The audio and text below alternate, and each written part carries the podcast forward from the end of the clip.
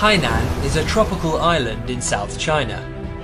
Located on the vast South China Sea, Hainan reaches the Qiongzhou Straits to the north, which separates Hainan from the Leizhou Peninsula. With a total area of around 35,400 square kilometers, Hainan is the second largest island in China, only after Taiwan. This year, China rolled out a plan to build Hainan into a pilot free trade zone, which will become the largest of its kind in the country.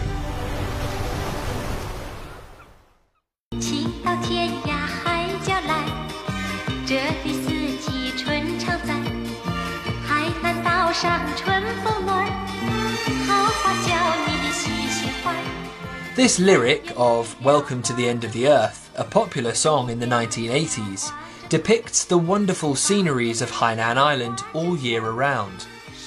Sunshine, sand beach, waves, coconut trees, and unceasing breeze are the typical impressions people have on Hainan. Mild tropical climate, amazing tropical sceneries, and unmatched natural endowment make Hainan a prestigious tourist destination.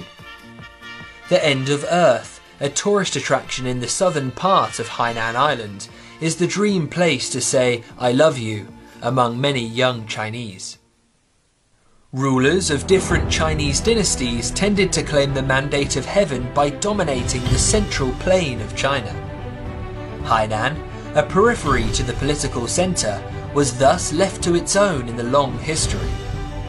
That is why it got its nickname of the End of Earth. In the reform and opening up drive of China, however, Hainan became the frontier of China's development. In April 1988, Hainan got the status of a province and became one special economic zone of the country.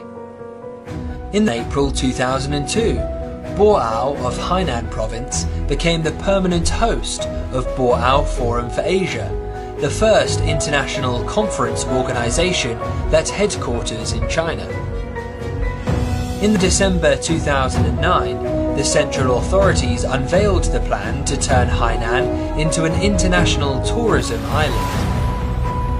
In the three decades after it got the status of a province and became one special economic zone, Hainan has made great strides in almost every field. It offered invaluable experiences for the reform and opening up drive of the whole country.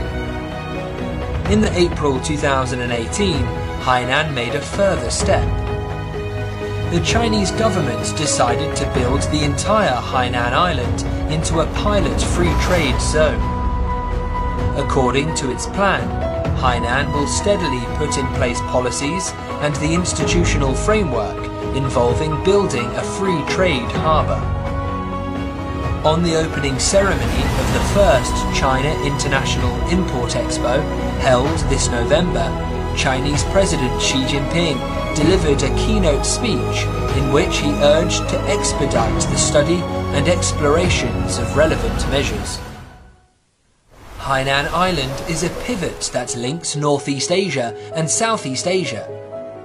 Located in a region that the Pacific Ocean meets the Indian Ocean, Hainan is a juncture on the 21st century maritime Silk Road. Hainan benefits a lot from its excellent geographic location in the process of tirelessly deepening the reform and opening up. A deep tourism culture is a unique advantage Hainan enjoys in its drive to become a pilot free trade zone.